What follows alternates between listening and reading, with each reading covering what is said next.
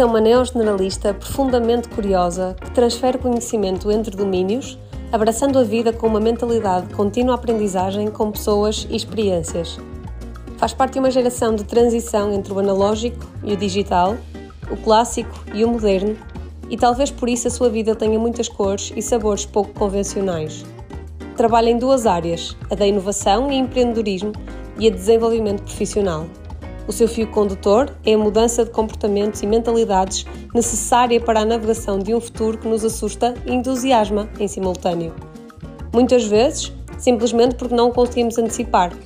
Nos meandros das suas atividades, é apaixonada por conectar pessoas e negócios, entende que a mudança é mais sustentada e divertida quando vamos juntos, acredita ainda que o conceito de carreira cheira a mofo e dança entre rótulos de forma consciente com uma boa dose de criatividade, adaptabilidade, resiliência e alegria. 1.0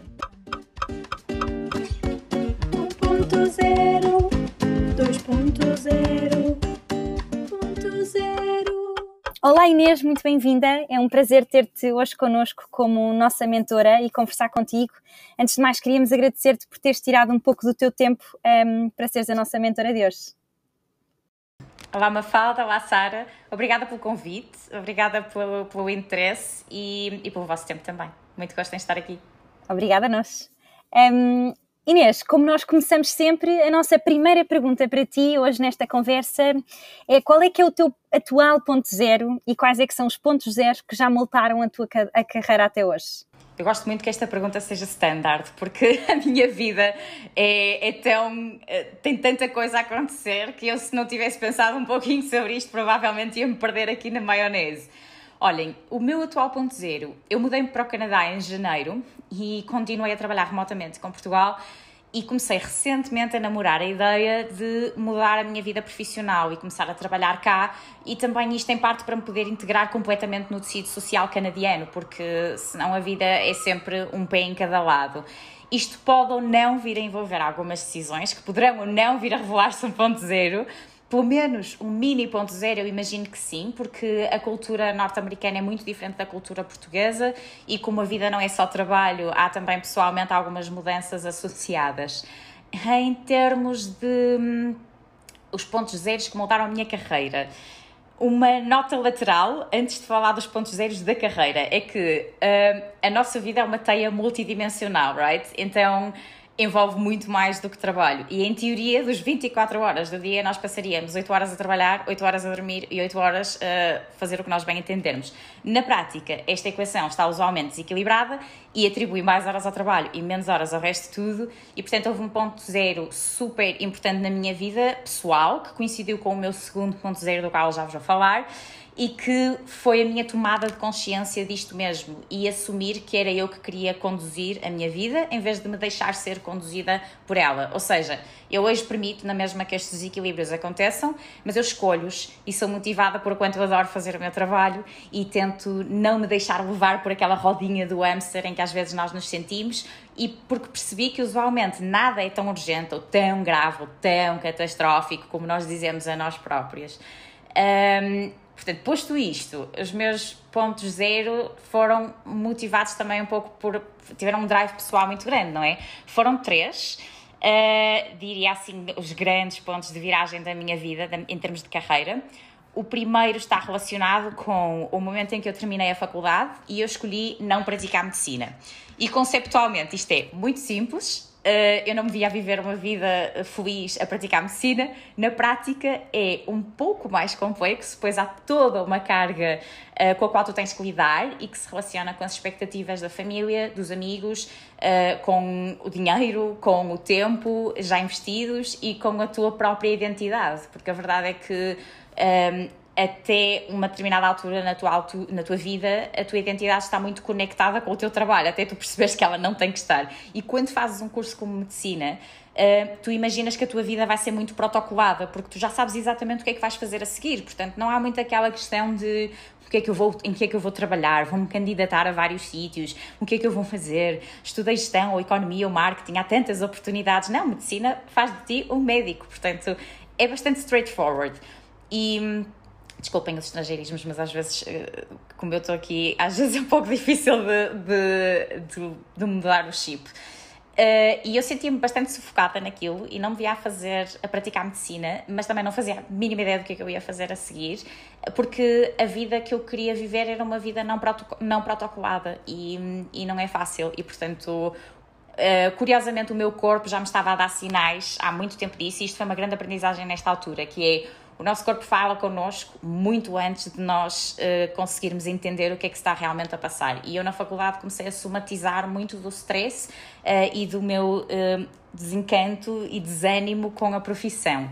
Mas nem sequer sabia ler bem esses sinais e, portanto, fui aguentando. E esta foi uma lição super importante para mim, é de aprender a ouvir o meu corpo. E hum, na verdade eu já era uh, um pouquinho obstinada desde pequenina eu lembro-me que o meu pai houve uma altura na minha vida em que me disse o mundo não vai mudar por tua causa, tu é que tens que mudar por causa do mundo. E eu realmente mudei algumas coisas pelo mundo mas noutras não mudei e fui fazendo o push. E esta foi uma delas, foi o push de eu estudei seis anos para ser médica mas eu não me vejo a fazer isto e portanto eu não vou fazer isto. E, e bati o pé e fui contra tudo e todos porque foi literalmente isto que aconteceu, foi muito complicado mas foi este o ponto zero eu comecei na altura a trabalhar na Philip Morris, depois passei para uma farmacêutica e na farmacêutica foi quando se deu o segundo ponto zero, que foi o momento em que eu escolhi deixar o meu emprego super estável, super bem pago, para ficar mais ou menos desempregada porque não estava feliz. E esta decisão foi bastante complicada. Portanto, o primeiro ponto zero foi em 2013, quando eu acabei o curso, e o segundo foi seis anos depois, em 2019 eu já estava desconfortável há, há, algum tempo, mas eu tinha uma vida maravilhosa na farmacêutica, com autonomia, com um ótimo salário, aparentemente estava tudo bem, mas dentro de mim não estava nada bem. E portanto foi um momento muito importante em que eu aprendi sobre self-worth, sobre definir limites e sobre o que eu realmente valorizava no meu trabalho que não é só a autonomia e o dinheiro e, e tu poderes estar a trabalhar onde queres trabalhar. Portanto, eu despedi-me eh, e eu ainda estava a viver muito à sombra do meu primeiro ponto zero, porque eh, quer dizer, se pensarmos, por exemplo, os nossos pais têm uma expectativa para nós, não é? Quando nós acabamos o curso e quando vais para um curso tipo medicina eles acham que a tua vida está encaminhada, já não têm que se preocupar com este filho. Eu sou a irmã mais velha de três e, portanto, quando de repente eu lhes digo, olha, não, afinal, eu não vou ser médica, isto. Há, há aqui uma série de desconfortos que se geram. E este desconforto não é tão fácil assim de contornar e não é tão fácil assim de retomar e de lhes devolver a confiança de que vai ficar tudo bem comigo só porque eu de repente uh, tenho um emprego fixe na Philip Morris e depois um emprego fixe na farmacêutica, não é? Portanto, mesmo nesta altura, seis anos depois, Uh, e embora já tivesse tido o reforço familiar e, e, de amigos de que é espetáculo, tomaste ótimas decisões, na verdade as pessoas continuam todas com muito medo porque não sabem como é que vai ser a tua vida e como se o teu próprio medo não fosse já suficientemente avassalador, não é? E portanto eu aproveitei por causa disso, eu, eu durante bastante tempo, eu despedi-me em maio, se não me engano, ou abril, e há muita gente que só soube que eu me tinha despedido pai, em novembro de 2019, porque eu fui deixando andar a situação. E na verdade, como o meu bem-estar melhorou substancialmente, a maior parte das pessoas já nem sequer estava tão preocupada assim comigo. E, e eu aproveitei estes meses também para estudar mais as áreas que eu gostava, mais relacionadas com Career Advisory, com análise comportamental, com perfis psicológicos e, inevitavelmente, isto conduziu-me ao terceiro ponto zero, que foi o momento em que eu escolhi que a minha vida profissional ia ser um puzzle. E, e esta decisão foi, foi curiosa, foi mais ou menos no final de 2019. Portanto, quando eu comecei, para dar aqui só algum contexto, quando eu, comecei, quando eu estava na farmacêutica em 2018, eu comecei a fazer um MBA a timeline do meu MBA está um bocadinho confusa na minha cabeça porque entretanto meteu-se a pandemia, houve imensos atrasos, então eu, eu, as datas para mim são às vezes um pouco complicadas de, de reter. Uh, eu comecei a fazer em 2018 um MBA no Porto, na Católica Porto Business School, e nesse contexto do MBA, em 2019, se não estou enganada, em março nós fizemos uma viagem internacional à Alemanha e foi aí que eu conheci a Fraunhofer. Portanto, eu ainda estava na farmacêutica, eu conhecia a Fraunhofer, fiquei encantada pelo trabalho que eles faziam, mas eu não sou engenheira e, sinceramente, a investigação também nunca foi a minha praia. E, portanto, eu depois dessa visita tomei a iniciativa de ir falar com a Liliana Ferreira, diretora-geral, e de lhe pedir para conhecer mais o Instituto em Portugal, uh, perguntar se podia, se, se houvesse, dizer que se houvesse oportunidades para colaborar com eles, que eu estaria super interessada. E foi assim uma conversa super leve e super exploratória, sabem? E, e foi, foi excelente. E, portanto, alguns meses, entretanto, eu, eu saí da farmacêutica e alguns meses depois eu, começámos a ter conversas sobre eu coordenar as iniciativas de intraempreendedorismo, de da Fraunhofer em Portugal. E eu encantadíssima porque era um projeto que me fazia vibrar na minha melhor frequência, portanto, super feliz da vida. Foi nessa altura também, então, no final de 2019, que eu negociei com eles que não ficaria a trabalhar a full time, porque não queria abandonar a Ange, que eu estava na direção já nessa altura, que fui convidada quando estava na, na Philip Morris. Também não queria abandonar as minhas atividades de Career Advisory, que fazia na Chaperone, mais voltada para cientistas.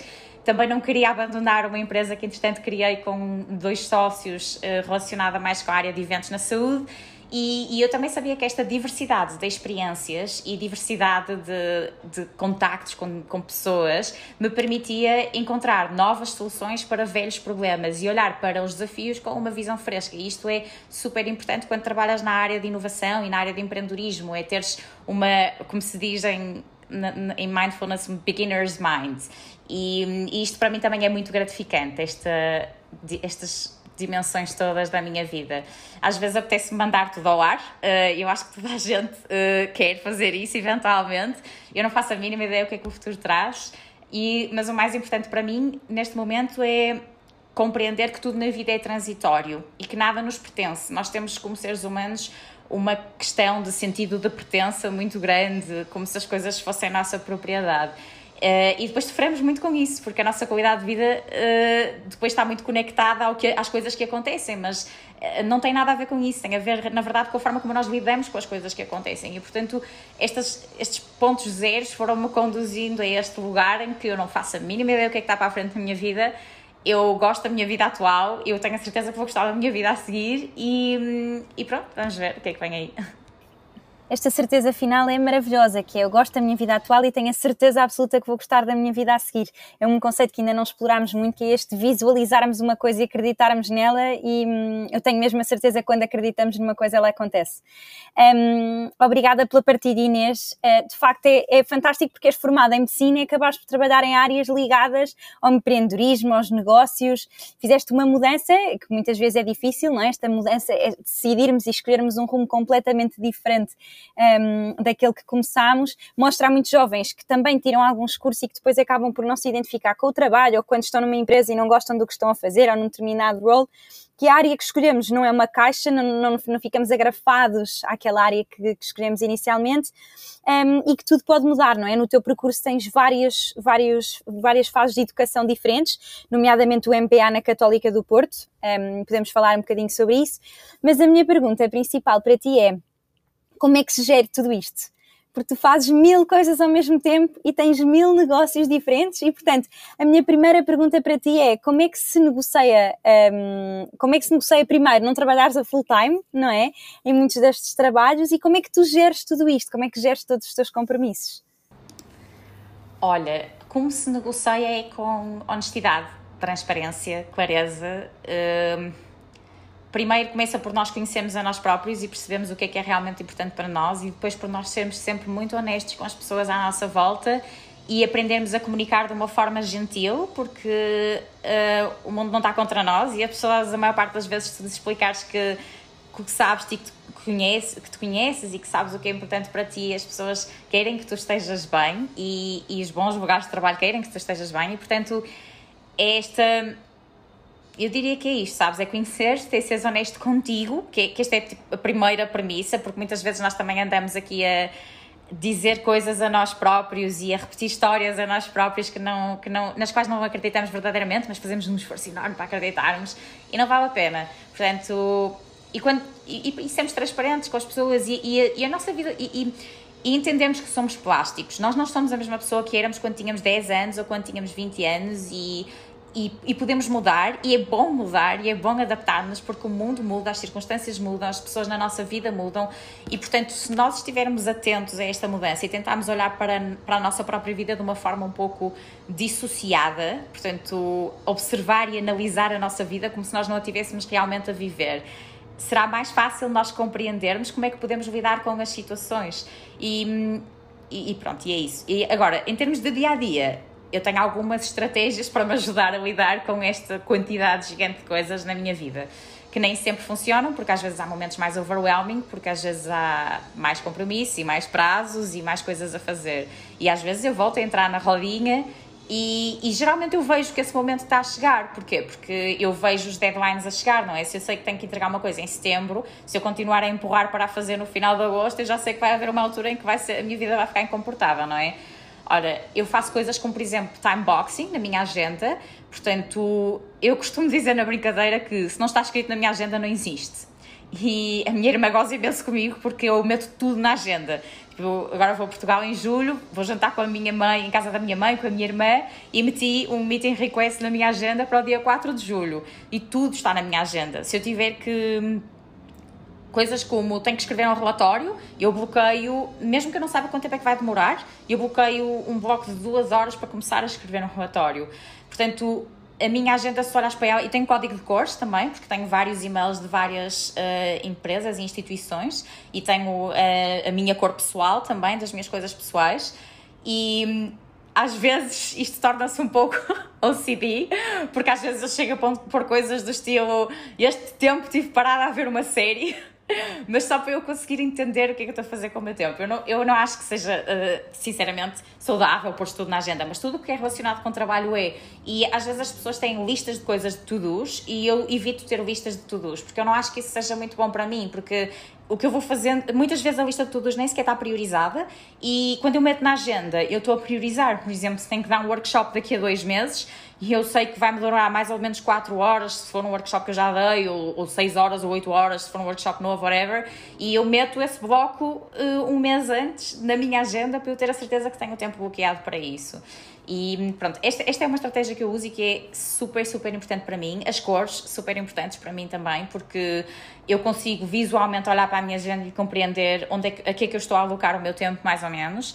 Dizer que não, isto é super importante, especialmente porque eu. Um, eu gosto muito de conhecer pessoas novas, eu gosto muito de fazer coisas novas, eu gosto muito de novos projetos e eu, como falo com muita gente e leio muito, geralmente quando estou a ter uma nova conversa quando estou a ler sobre uma coisa nova, já estou a fazer imensas conexões e, e a criar coisas.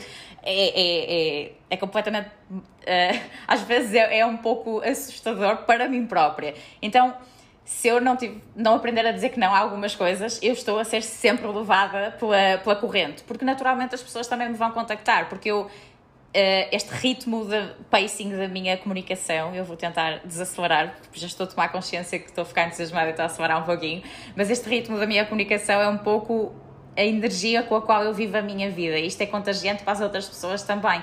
Claro que isto não é never ending, não é? Eu preciso ter também os meus mecanismos para recarregar as minhas baterias e adoro passar tempo sozinha, mas. Hum, mas isto faz com que muitas vezes eu esteja envolvida em muitas coisas e tenho que perceber aquilo que realmente faz sentido para mim e não faz sentido para mim. Portanto, time boxing, cores, uh, dizer que não.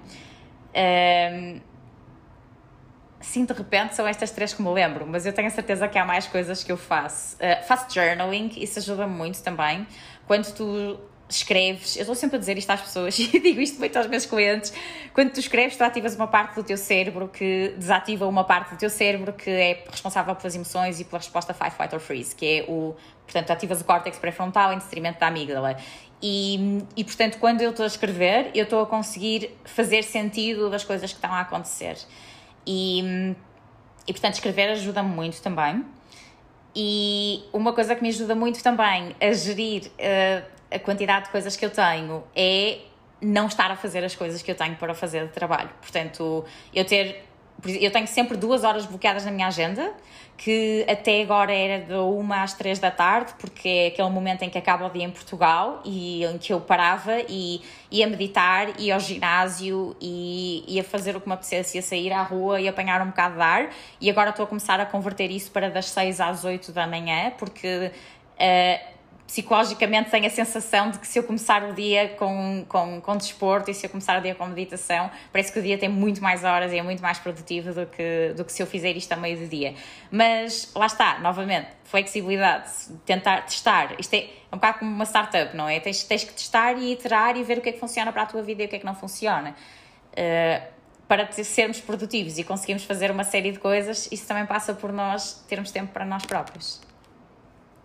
Muito engraçado que tu mencionaste imensa coisa que nós mencionamos num, num, dos nossos episódios de debrief, que são os episódios que nós fazemos a seguir às nossas conversas com as mentoras sobre alguns tópicos que foram, foram mencionados nessas conversas em que exploramos um, um bocadinho aquilo que as duas fazemos nessas áreas. E nós as duas usamos códigos de cores, as duas usamos uh, os nossos calendários como todos também, de forma a priorizar. Portanto, é, é muito engraçado que tu tenhas reforçado tantas destas ideias Sobretudo porque associaste aqui quase um, uma parte científica em muitas delas. O journaling é uma que nós não exploramos, na verdade, ainda. Se calhar faria sentido fazê-lo agora, depois de, do teu episódio, porque as duas praticamos o, o, journaling e as duas, na verdade, usamos o mesmo journal para, para fazê-lo e, e também sentimos que, que, faz muita diferença para nós, mesmo que sejam só 5 minutos, porque o journal que nós usamos são 5 minutos de manhã e 5 minutos ao final do dia, e só esses 5 minutos já nos fazem imensa diferença na forma como nós conseguimos ganhar essa distância da nossa vida para a vivermos de uma forma mais consciente e planeada. Relacionado também com aquilo que tu disseste, e nós somos as duas também, tanto eu como a Mafala, somos pessoas de energia muito alta, estamos muito energéticas, temos sempre imensa motivação, imensa vontade de fazer imensa coisa. As duas temos alguns desafios em dizer que não. E isto às vezes pode ser um bocadinho uh, assoberbante para, para algumas pessoas que também estão ao nosso lado. E tu tens um cargo que é de Chief Inspiration Officer. E hum, nós gostávamos de perceber o, que é que é uma Chief, uma Chief Inspiration Officer e como é que sobretudo quando temos um perfil tão específico quanto este termos energia alta, mas há tantos perfis diferentes à nossa volta, de pessoas que têm que são mais introvertidas ou que têm uh, um, um, perfil mais, mais neutro, que têm alguma forma mais calma de lidar com as coisas, uh, mais ponderada, mais racional. Como é, que, como é que nós inspiramos os outros? Como é que nós desenvolvemos um perfil de liderança que seja inspirador? E tentar perceber também aqui um bocadinho contigo se é isso que vocês tentam fazer na Flow Human e se nos puderes falar um bocadinho mais sobre o que é que é este projeto, acho que também podia ser interessante. Claro que sim. E antes de responder à tua pergunta, vou só dizer uma coisa que eu acho que é maravilhosa e digna de ser reforçada, que é a cumplicidade que vocês as duas têm para partilharem um journal. Isto é fantástico e isto é uma coisa que eu não referi, mas que realmente a rede de suporte que tu tens, as pessoas que tu tens à tua volta, as pessoas que te permitem tu ligares só para fazer venting, ou ligares porque queres um espelho, ou ligares porque queres ter uma conversa e precisas de ouvir uma opinião diametralmente oposta, isto é maravilhoso. Portanto, parabéns pela vossa capacidade para uh, conseguirem realmente confiar desta forma, não é? E exporem-se desta forma. E na verdade isto tem um pouco a ver com com a resposta que eu tenho para te dar relacionada com, com, com o perfil de liderança inspirador primeiro responder-te o que é, que é um Chief Inspiration Officer. Então, um Chief Inspiration Officer é um título de graça e isto é um unintended pun porque a minha sócia se chama Grácia na Human. Então, uh, este título surgiu na brincadeira, na verdade. Quando tu tens o teu negócio, tu podes chamar-te o que tu bem entenderes e como é que isto surgiu? Surgiu de eu me juntar à Graça em janeiro na Human, na Thought Human e eu sinto-me tão inspirada por ela quanto ela se sente por mim. Nós somos uh, catalisadoras uma da outra e, portanto, nesta brincadeira de o que é que vamos pôr no nosso currículo, porque é preciso pôr qualquer coisa. Aliás, a Graça fez recentemente um post no LinkedIn sobre labels. E, é, e eu, I, I, really struggle with labels. E hum, então decidimos, pela piada, ela ter Chief Happiness Officer e eu ter Chief Inspiration Officer.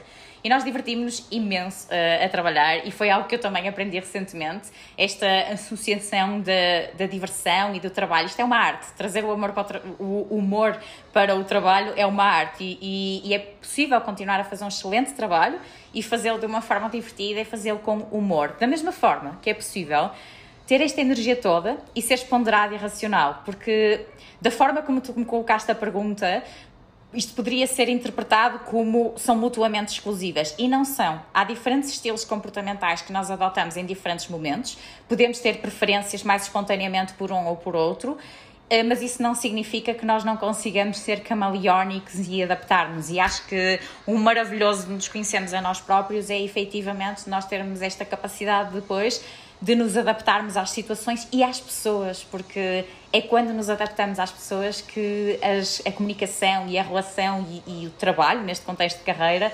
é, é feito de uma forma mais sinérgica e é mais fluido e, e conseguimos avançar mais.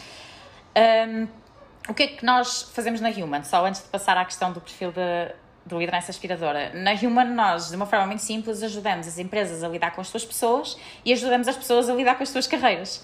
Uh, porque eu e a Graça trabalhamos em Career Advisory há muitos anos, com diferentes tipos de perfis, e, e portanto decidimos transformar esta experiência e este gosto, esta paixão de trabalhar com carreira uh, num, num, negócio e como é que nós fazemos isto? Nós auscultamos os desafios e depois desenhamos programas baseado nas ferramentas uh, que conhecemos relacionadas com psicologia, ciências comportamentais, liderança, inteligência emocional, treino assertivo, and so on, and so on, e obviamente alicerçante na, na nossa experiência também. Um, ehm, portanto, o que nós fazemos não, não tem só a ver com liderança, tem a ver com com ajudar as empresas e as pessoas a estarem alinhadas. Porque, ultimately, se uma pessoa não está feliz numa empresa, não faz sentido estar lá, nem para ela, nem para a empresa. Mas nós muitas vezes estamos a sofrer só dentro de nós próprios e se as empresas permitissem, algumas já fazem isto e de uma forma maravilhosa, mas se mais empresas permitissem maior transparência nesta comunicação, mais vezes haveria um match fantástico entre as pessoas que estão a, a, faz, a dar o melhor de si nos lugares.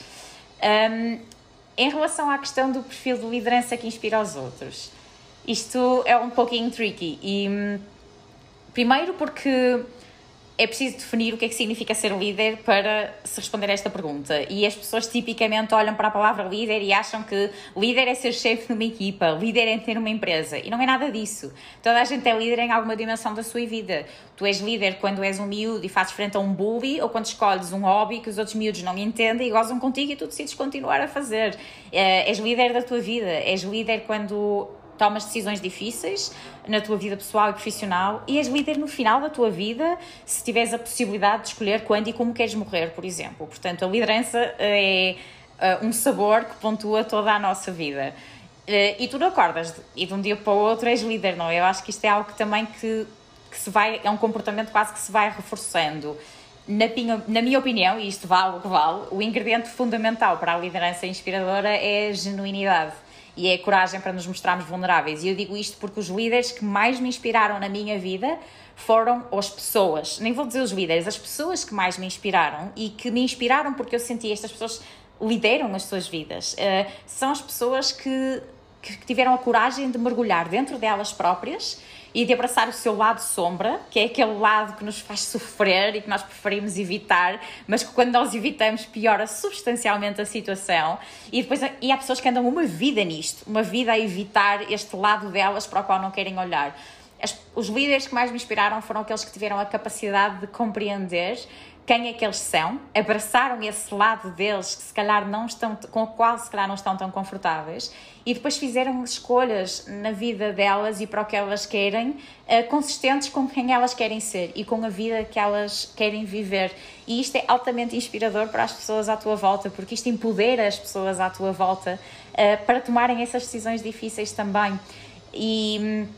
E isto pode querer dizer que estas pessoas escolheram a vida mais comum que se possa imaginar, mas elas adoram a sua vida, é a vida delas, e isto é que eu acho que para mim é uma liderança inspiradora.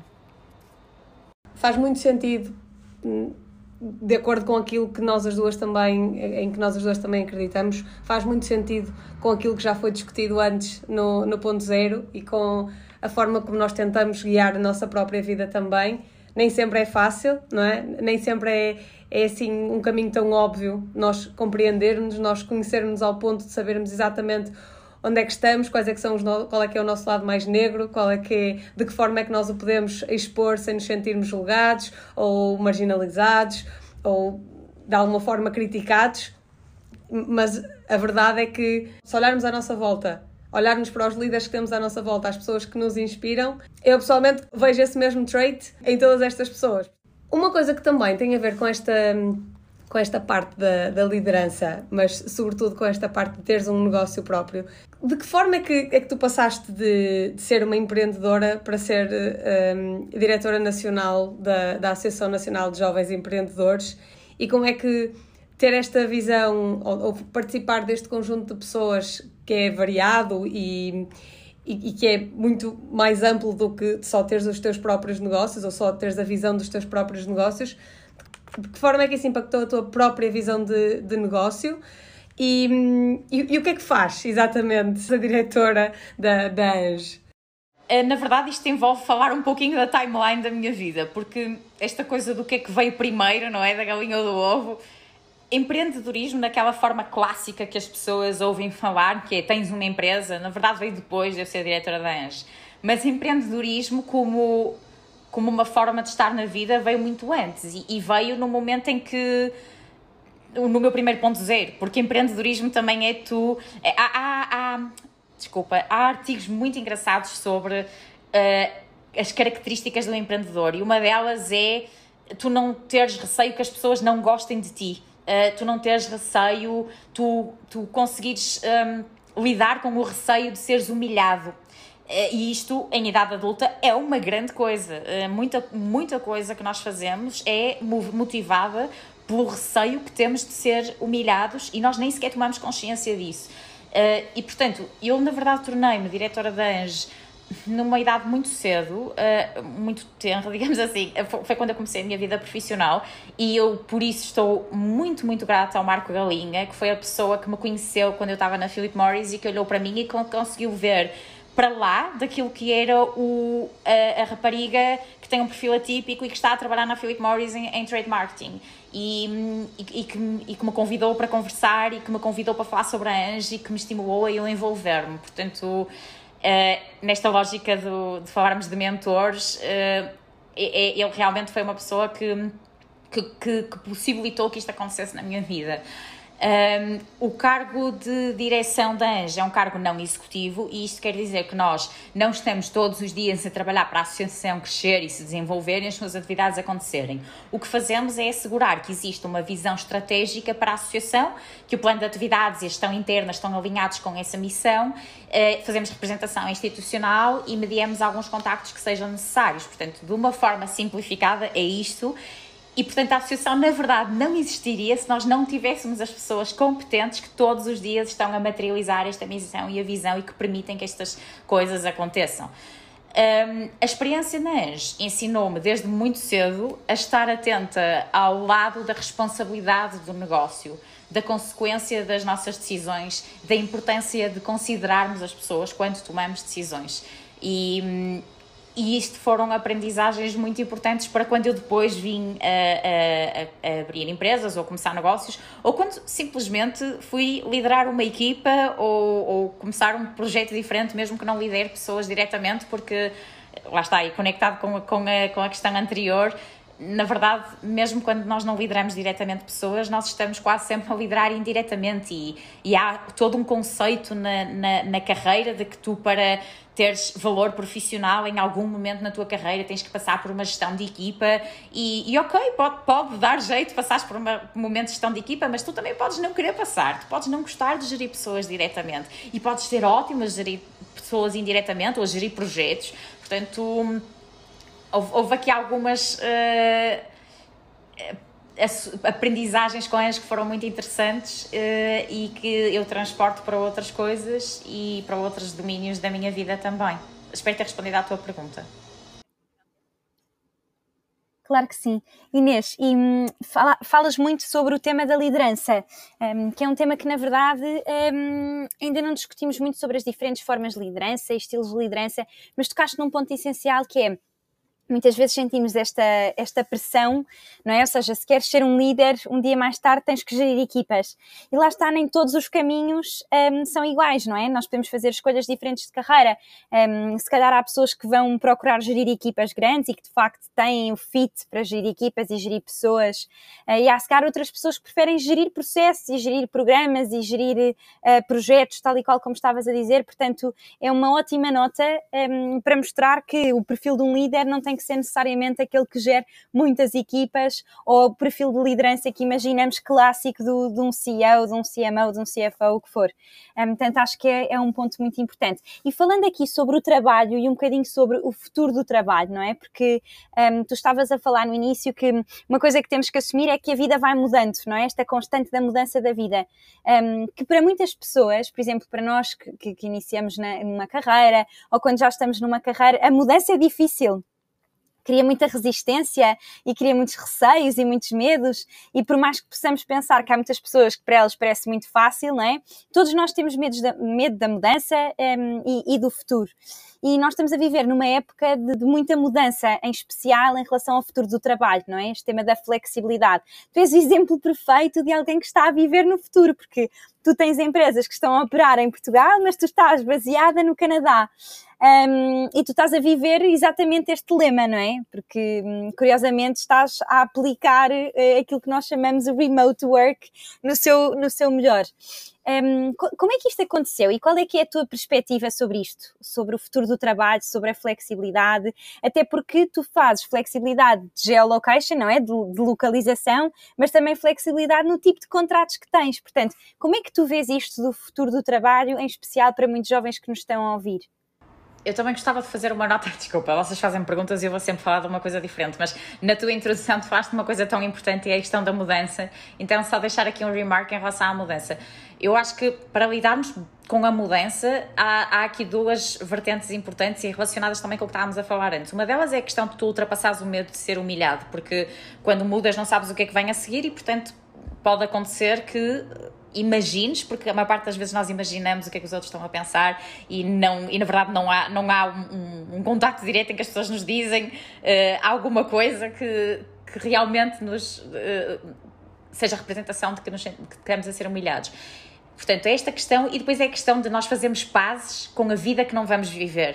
E isto tem a ver também com a questão que tu, de, de nós não liderarmos pessoas diretamente quando não queremos, porque podemos não gostar, que é há uma série de conceitos que nos uh, introduzem na cabeça social e culturalmente ao longo da nossa vida e do nosso crescimento. E um deles é este, que é para tu seres alguém, para tu chegares a CEO, para tu seres um grande líder, tens que gerir uma equipa. E, e às vezes, e é isto como podia ser outra coisa qualquer, como podia ser, se tu estudas medicina tens que ser médico, se tu estudas economia tens que, ir tens que um dia chegar a ministro da economia, whatever.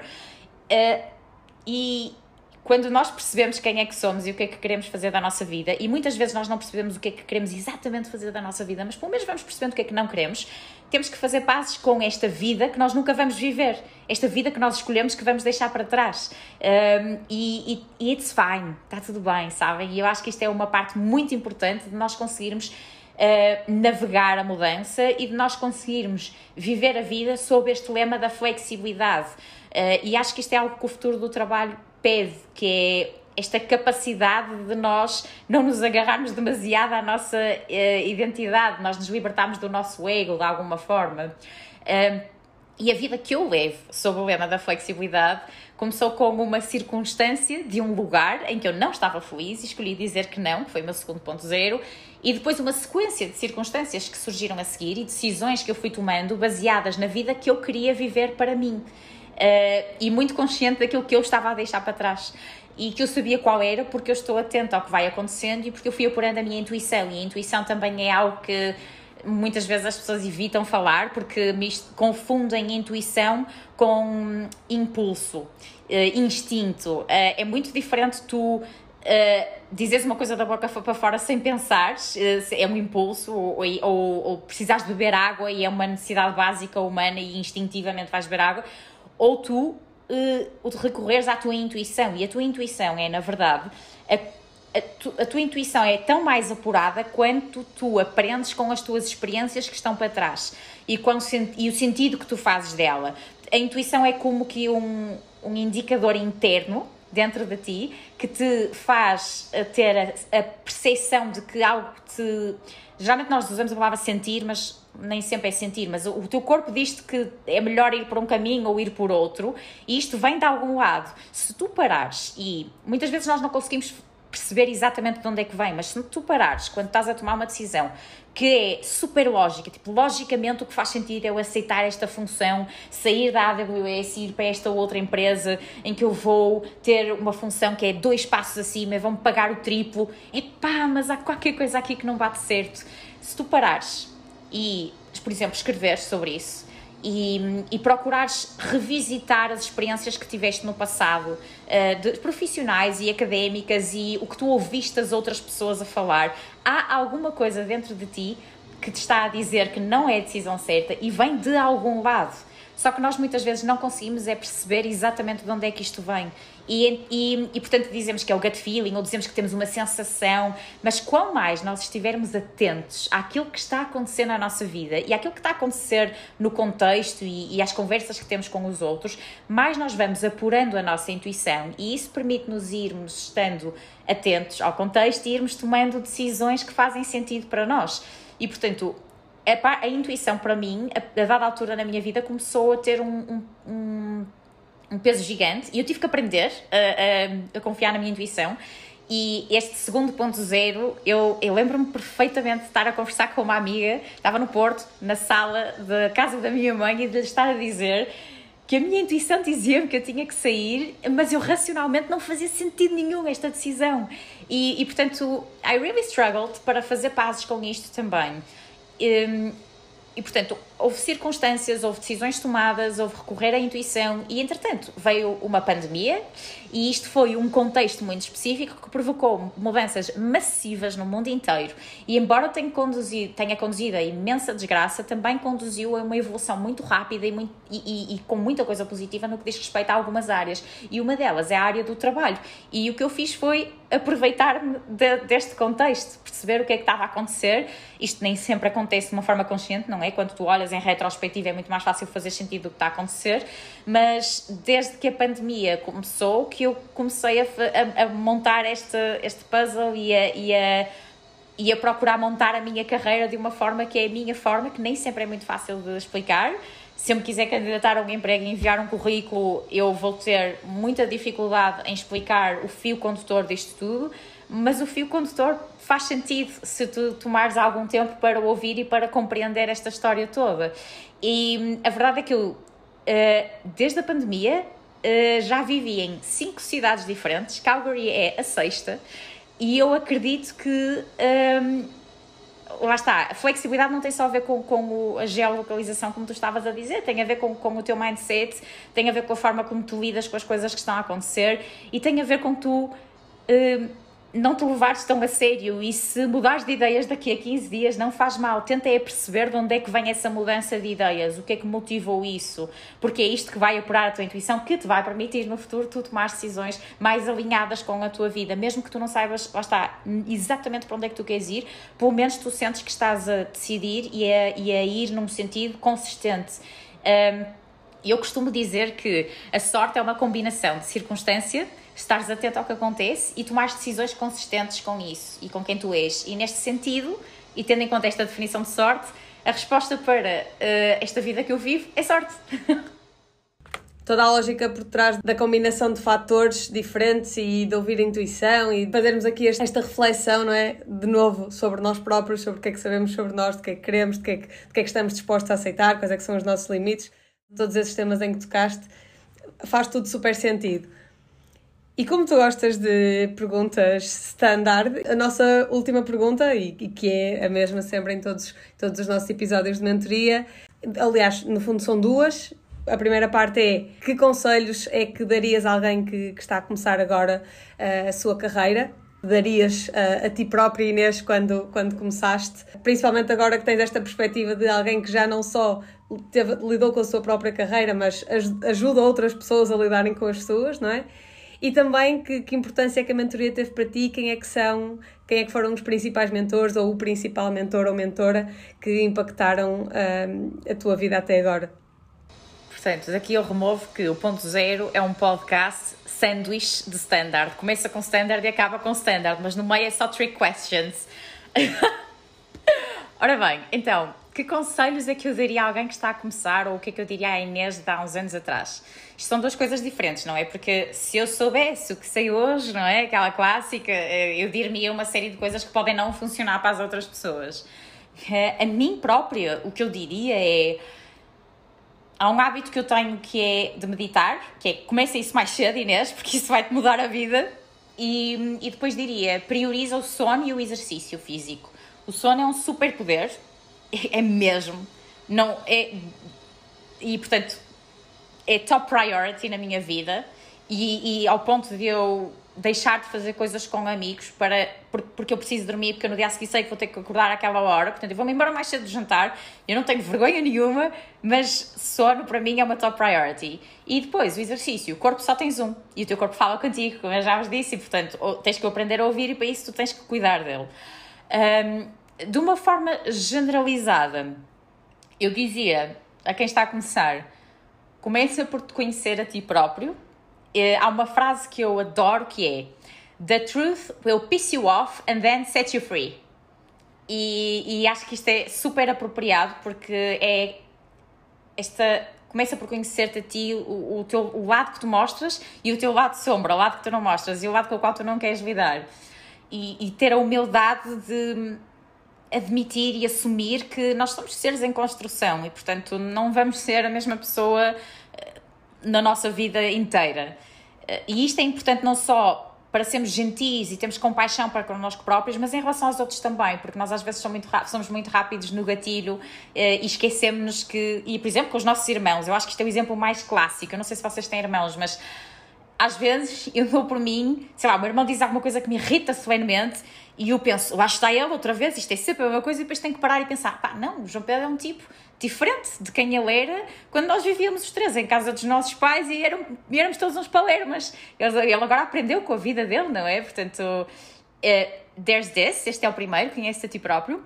E depois, aprenda a priorizar e a dizer que não gentilmente. Uh, não faz mal nenhum dizer que não, mas não precisamos de o dizer de uma forma um, desagradável e podemos explicar e, e está tudo bem. E por fim, um, portanto, conhece a ti próprio, aprende a priorizar, diz, diz que não gentilmente, e por fim, um, um, um conselho assim um pouco mais esotérico e mais abstrato, mas it works for me, que é tens que pôr no universo a energia que queres receber. Take it as you wish. uh, Em relação à pergunta seguinte, à questão dos mentores e o papel que tiveram na minha carreira, eu, curiosamente, eu só pedi a uma ou duas pessoas formalmente para serem minhas mentoras. Eu acho que nós, uh, culturalmente, em Portugal, não temos muito este papel da mentoria e já houve quem me pedisse para eu ser mentora, e é muito engraçado porque quando quando eu me sento para ter uma conversa séria sobre o que é que significa ser mentor e a responsabilidade de parte a parte, muitas vezes quando as pessoas te pedem para ser mentor também não sabem exatamente aquilo no que se estão a meter, digamos assim. Um, porque há expectativas de parte a parte e o mentor vai de alguma forma também procurar abrir-te portas e, portanto, é uma relação de responsabilidade.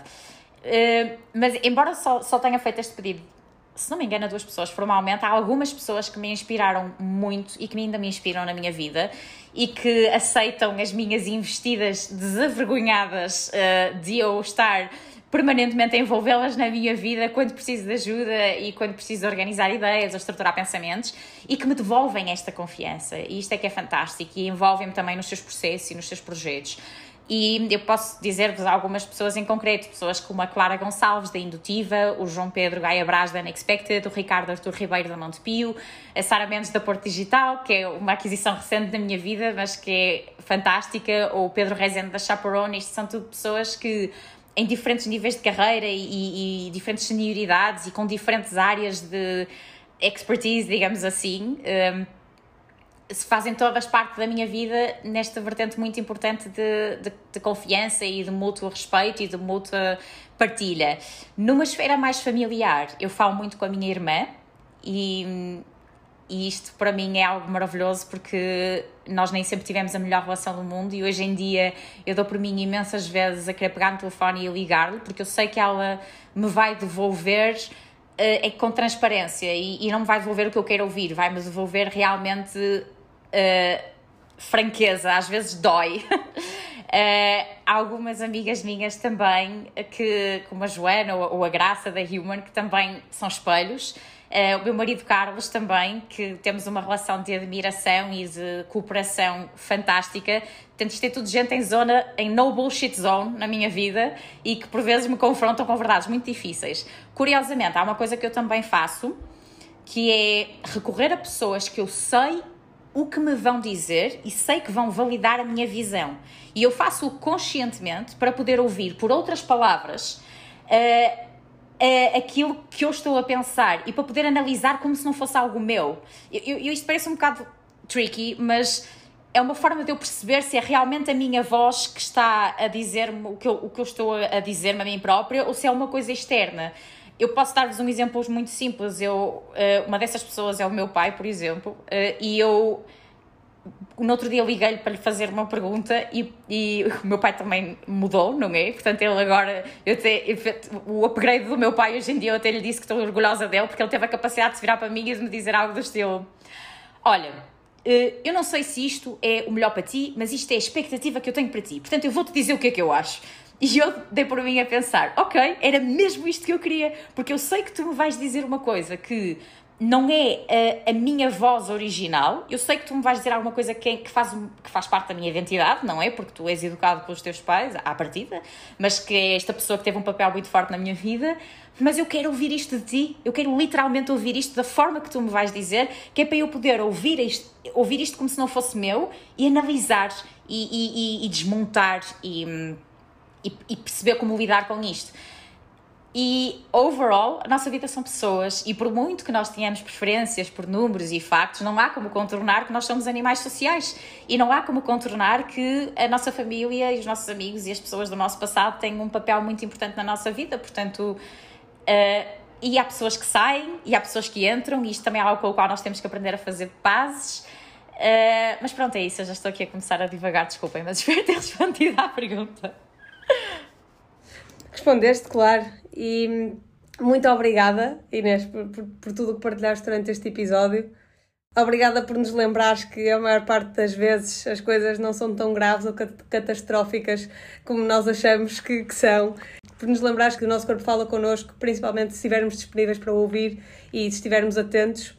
E, sobretudo, falo através da intuição Obrigada por partilhares esta tua certeza de que a tua vida vai ser sempre uma vida que tu adoras, estás disposta a, a trabalhar para que isso aconteça. A importância de definirmos limites, de nos conhecermos, de considerarmos as pessoas nas tomadas de decisões, de sermos gentis, porque somos todos seres em, em construção. E muitas vezes, para conseguirmos enfrentar alguns desafios na nossa vida, nomeadamente o de sermos empreendedores, temos de aceitar que podemos falhar e os outros podem estar lá para ver-nos falhar, mesmo que isso nos faça sentir uma possível humilhação. Que é importante fazermos as pazes com a vida que não vamos viver, com, com as coisas porque não vamos passar, porque elas não são para nós, e que as pessoas mais inspiradoras são aquelas que lideram a sua vida de acordo com aquilo que elas querem para si próprias e com, com a coragem de nos mostrarem que todos temos essa capacidade. Muito obrigada, Inês, e até já obrigada por este super sumário. e boa continuação. Obrigada pelo, vosso tempo e pelo convite novamente e, e por terem este projeto espetacular. Parabéns e continuem. Obrigada, Inês. 1.0 2.0